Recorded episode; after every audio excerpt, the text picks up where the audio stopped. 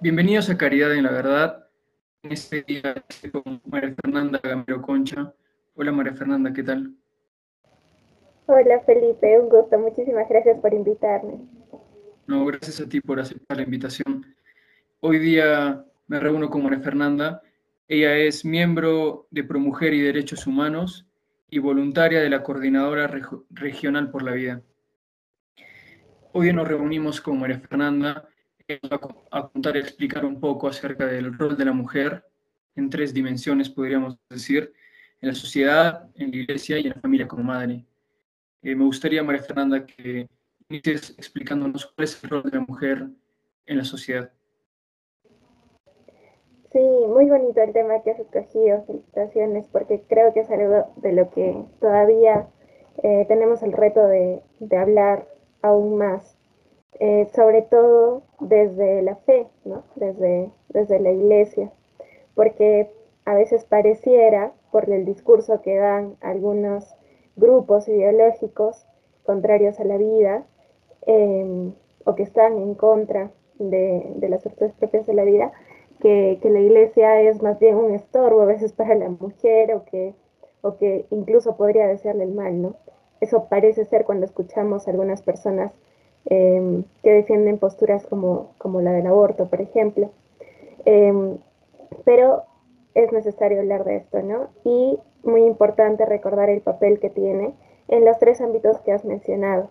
Y justo eh, mucho de esto lo viene a desarrollar San Juan Pablo II, ¿no? Bueno, ahora santo, eh, nuestro Papa Juan Pablo II, que, con tanto cariño lo recordamos y hace poco hemos eh, celebrado también su día. Eh, él, por ejemplo, menciona algo de lo, que, en lo que, de lo que me gustaría partir en esta primera pregunta que me hace sobre la sociedad. Juan Pablo II menciona que la mujer es muy importante en los diferentes espacios públicos para humanizar justamente estos espacios, porque tiene un don para humanizar. Juan Pablo II le llama a la identidad o la esencia propia de la mujer, le llama el genio femenino y este eh, lo va describiendo eh, mientras, mientras va planteando sus estudios y sus escritos al respecto eh, de una manera bastante extensa, pero podríamos resumirlo diciendo que es la capacidad de estar atenta a las necesidades de los demás. Entonces, la mujer tiene un papel muy importante en las instituciones públicas o privadas porque tiene una capacidad natural y especial que no quiere decir que el varón no la tenga, sino que de repente en la mujer de una manera más especial, em, en esencia, para estar atenta a las necesidades de los demás. Por ejemplo, recordemos a, la Virgen, ¿no? cuando estaba en un espacio, digamos, natural, que era un matrimonio, eh, y, se da cuenta que falta el vino. ¿no?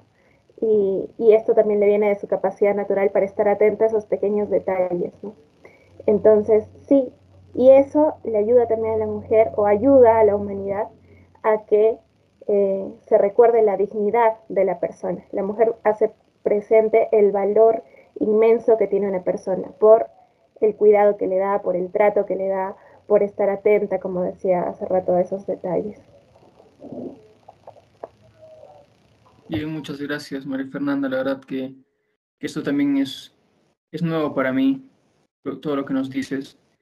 Y bueno, ¿cuál sería el rol de la mujer en la iglesia? ¿no? Porque muchas personas dicen que tal el hombre participa más en la iglesia, que cree eso, ¿no? Eh, por los, los obispos, pero no, se habla de esto mucho, no se aclara esta idea del rol de la mujer en la iglesia. Sí, y es muy bonito, de verdad, hablar del papel de la mujer dentro de la iglesia, porque, eh, como tú bien dices, de repente hay personas o posturas que han hecho pensar que la mujer en la iglesia puede ser como el último coche, la última rueda del coche, ¿no? Pero, em, y en realidad es todo lo contrario. La mujer, eh, perdón, la iglesia le tiene un especial aprecio y cuidado y exaltación incluso a la mujer, ¿no? Cualquiera que, que dice que la mujer, que la iglesia, perdón, maltrata a la mujer o que la deja para el final, probablemente no se ha detenido a ver el amor que le tenemos a nuestra madre, la Virgen María, ¿no? El amor con que, con que la tratamos y, y todas las actividades también que hacemos con el fin de demostrárselo. Entonces, a la Virgen María se le tiene un lugar súper especial, sabemos que es la intercesora, la mediadora de las gracias, ¿no? Por excelencia, que es eh, eh, la persona que nos demuestra una fe inquebrantable hasta el final, ¿no? La única, la única, eh, la única persona que se quedó hasta el final con Jesús en la cruz y aún más esperando y viviendo en esperanza durante toda su vida sin saber lo que iba a pasar y cómo iba a pasar, es una mujer y es la Virgen. Y así también veremos varios episodios en donde Jesús trata con un especial cuidado a las mujeres, como por ejemplo a María Magdalena, ¿no? como, como también la defiende y no solamente la defiende y no la juzga, sino que además le perdona todo y la ama con un amor tan profundo que ya después elige quedarse con él ¿no? y estar cerca de él. Y también, ¿no? Cuando recorremos la pasión de, Jesús, también vemos un grupo de mujeres que, que, también lo seguían. Entonces, sí, sabemos que Jesús ha tenido un especial cuidado hacia la mujer y evidentemente la iglesia continúa con ella, ¿no? sobre todo desde la figura de la Virgen María. Y es muy importante la mujer dentro de, la iglesia porque también eh, dentro de la familia tiene un especial papel para transmitir la fe. Sabemos que los padres son los principales transmisores de la fe para los hijos. Y la mujer tiene especiales características y un especial amor. Em, es más sensible, digamos, a las cosas espirituales. Entonces, dentro de la familia suele ser la que, em, la que más punche le pone, digamos, a, a, que los hijos puedan conocer a Dios y a que la familia pueda tener una vida encaminada de fe, ¿no?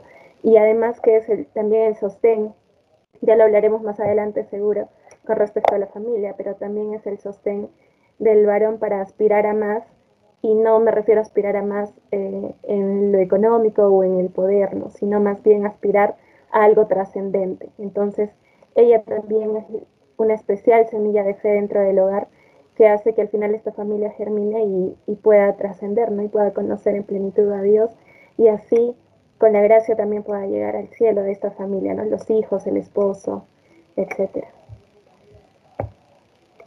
Sí, eh, ha respondido un poco también esa pregunta, ¿no? La última sobre la familia, que viene a ser eh, una de esas dimensiones más específicas y en la que también se unen eh, la dimensión de la iglesia y la sociedad, podríamos decir, ¿no? Porque la familia es una pequeña sociedad, una comunidad, y también la madre el ser madre, la mujer como madre en la familia también es una vocación.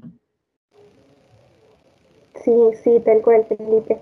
Em, en realidad, todas las mujeres tenemos una especial vocación, eh, una especial vocación que es a la maternidad.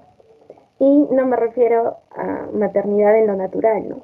Una mujer madre, obviamente, que, que, que ve realizada su vocación en la maternidad Em, digamos, en el engendrar a sus hijos, pero todas las mujeres tenemos una especial vocación a la maternidad, ¿no? Todas las, mujeres jóvenes, las niñas incluso, este, aquellas, las consagradas, las mujeres cuando participan en su profesión y, y, en todo espacio en realidad en que se realicen, simplemente por el hecho de ser mujer, tienen una vocación especial a la maternidad que se manifiesta justo en, este, en esta acogida al otro, ¿no? en ese reconocimiento del valor, la importancia del otro, de sus necesidades. Em, y, sí, ¿no? Y en la maternidad es donde realiza su misión y, su grandeza también.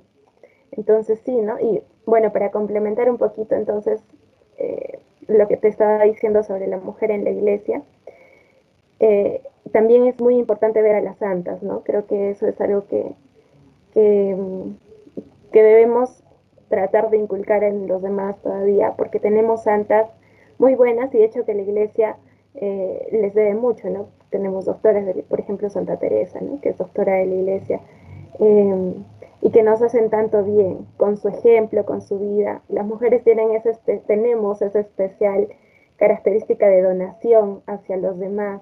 Entonces las mujeres que han impactado también en la iglesia eh, es, sorprendente, ¿no? Hace rato veía eh, el testimonio de, la hermana Claire eh, y les recomiendo mucho, ¿no? Yo veía como ella, ella dice justo su película se llama O todo o nada. Y las mujeres somos así, ¿no? Nos donamos del todo, tenemos esa capacidad. Por ahí a veces hay que aprender a desarrollarla, ¿no? Y justo para eso también necesitamos estar dentro de la iglesia y ser perseverantes y así como la iglesia nos ayuda, nosotras con nuestra, con nuestra naturaleza ayudamos también a otros, ¿no? Que, a que se acerquen, a que se vuelvan a Dios. Eh, sí, al final a que, a que lleguemos todos al cielo, que ese es el fin. Me alegra que menciones lo de las doctoras de la iglesia, porque si no yo también lo a mencionar, que tal vez pocos lo saben. Que ha habido no solo santas en la iglesia, sino grandes santas que son doctoras de la iglesia, que han dado su vida por el Evangelio, no por la gloria de Dios, que espero que, que pronto hagamos tal vez una entrevista que conversemos sobre eso, ¿no? sobre las doctoras de la iglesia. Y bueno, em, para, para cambiar un poco de tema, pero sin dejar de hablar de la mujer, quería hacerte un par de preguntas acerca de la mujer y la vida. ¿no? La primera es, eh, ¿qué es lo que debe hacer una mujer al, al enfrentar un, un embarazo no deseado? Wow, mira, muy importante tu pregunta, sobre todo ahora porque eh, se ve que, la ideología antivida está, eh, digamos, no sé si aumentando en número, pero sí eh, teniendo mayor control ¿no? y dominio sobre, sobre las políticas públicas o sobre el accionar dentro de, de las instituciones privadas también, ¿no? En los colegios, por ejemplo, están teniendo bastante presencia y esto va avanzando va avanzando y es muy necesario recordarle a la mujer primero quién es.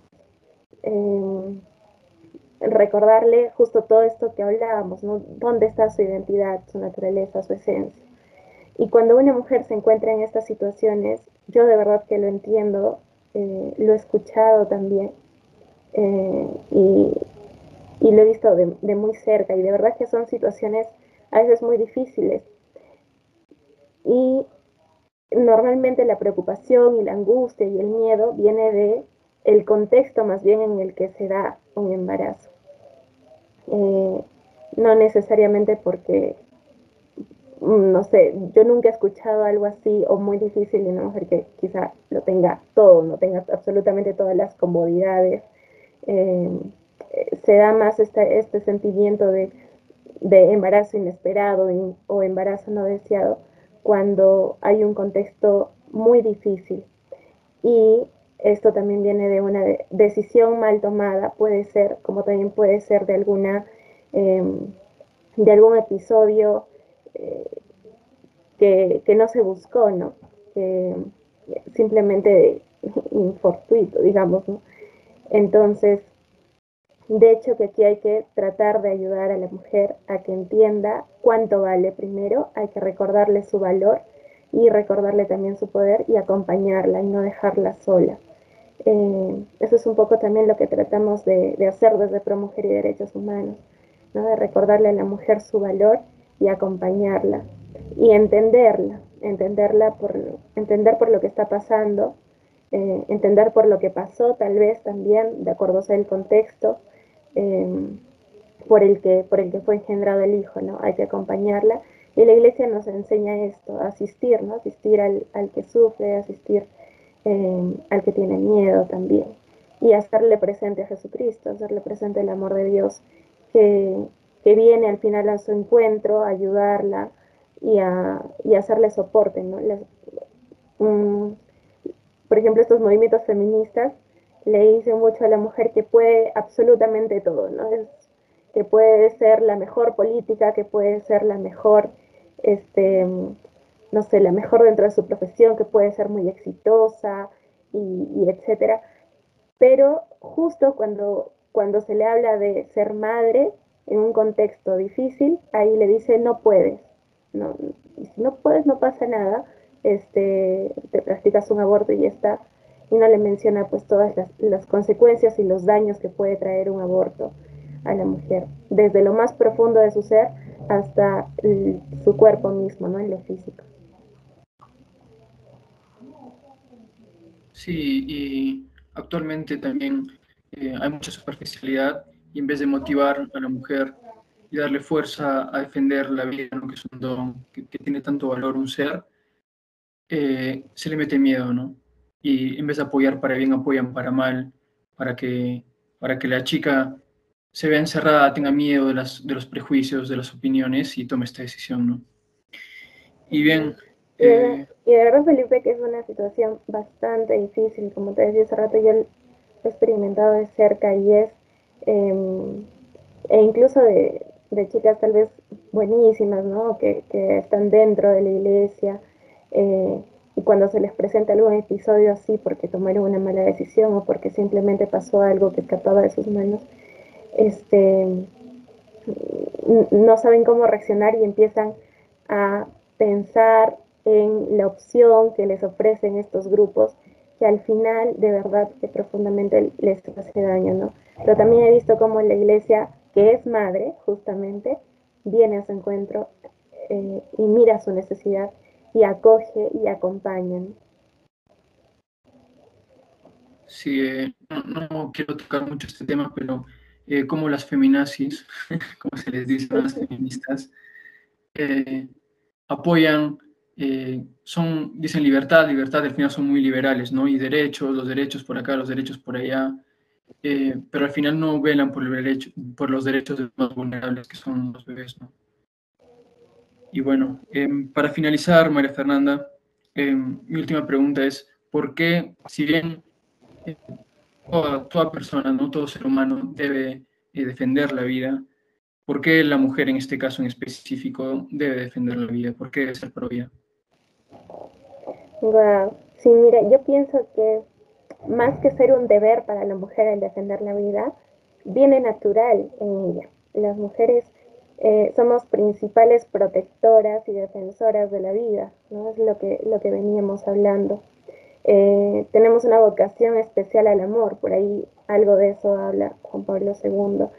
Em, y su psicología la lleva más bien a ser amante de la vida, ¿no? Una persona que ama eh, protege, vela e incluso promociona eso que ama y quiere que todo el mundo lo conozca em, y lo trata como lo más preciado, ¿no? A eso que ama. Y las mujeres tenemos esta, en nuestra psicología, este, este amor por la vida. Entonces, yo creo que más bien lo que debemos hacer es eh, tratar de anunciar esto de tal manera que también disminuya ese ruido de otros, de grupos, eh, que bueno, será por sus heridas o por su historia o por, por lo que fuera, eh, o incluso también el demonio a veces actuando en algunos espacios, un ruido que le dice a la mujer, tú no puedes, e incluso la, la puede convertir en una asesina y al final eh, esto no solamente le trae dolor a esa criatura que está en su seno cuando sucede un aborto, sino que le le trae un profundo dolor a la mujer, un profundo dolor, ¿no? Y la iglesia no está tampoco para, para juzgar, para condenar a las mujeres que, que optan por algo así, por presión, por desconocimiento, por miedo, por angustia, sino más bien para amarlas más, ¿no? A ese que sufre, a ese que, que se equivoca, ¿no? Seguramente como tú y como yo muchas veces lo he experimentado, ¿no? Que cuando, aun cuando más me equivoco, aun cuando, cuando más le embarro, es cuando veo cuánto Dios me ama más, ¿no? Cuánto eh, veo más realizado su, sacrificio en la cruz y más aún su resurrección. Entonces, sí, estamos para eso y, hay que recordarles esto a las mujeres, ¿no? Que a pesar de quizá, si alguna que nos está escuchando tal vez ha pasado por esta experiencia dolorosa, tiene que saber que no está sola y que aún a pesar de ello, su naturaleza femenina sigue siendo maternal, su naturaleza femenina sigue siendo amante y defensora de la vida, ¿no? Sea la decisión que, hayan tomado y la vida también que estén llevando. Solamente hace falta descubrirla un poquito y, empezar a desarrollarla, ¿no? Formar también las virtudes y van a encontrar un tesoro eh, que les va a cambiar la vida, que lo han tenido siempre y que, y que seguramente lo conocerán mejor y, y les ayudará a estar en servicio y al final ese estar en servicio les traerá una felicidad ¿no? y una plenitud, eh, que solo se saborea también reconociéndose amados. Muchas gracias, María Fernanda, por, por todo lo que nos has dicho hoy día, por responder a mis preguntas. Y bueno, espero que nos podamos reunir pronto para, para, tocar tantos temas. Felipe, creo que se, se un poquito. Sí, eh, estaba agradeciendo por haber aceptado la invitación, por haber aclarado mis, mis preguntas y espero que nos podamos reunir en otra ocasión para hablar de tantos temas que están pendientes y son tan importantes e interesantes. Muchísimas gracias. Sí, sí, de verdad que hay muchísimo de qué hablar. Yo les recomiendo para finalizar que puedan eh, buscar la, carta de San Juan Pablo II a las mujeres, la Mulheres Dignitate, que verdad es muy bonita, eh, que puedan también tal vez investigar sobre Edith Stein, Santa Teresa, que tuvo un especial eh, rol en, el reconocimiento de los derechos de la mujer dentro de la educación y, el, y en el ámbito público, y, y además que, que fue mártir, ¿no? Es mártir, entonces también mucho podemos aprender de ella, de su búsqueda de la verdad y de su especial naturaleza. Y sí, ojalá que podamos reencontrarnos pronto, Felipe, para tocar algunos temas. Yo encantada. Y más bien muchísimas gracias por la paciencia y gracias a, a todos los que escucharon también. Gracias a ti, María Fernanda. Gracias a todos los que nos escuchan. Esto es Caridad en la Verdad. Gracias.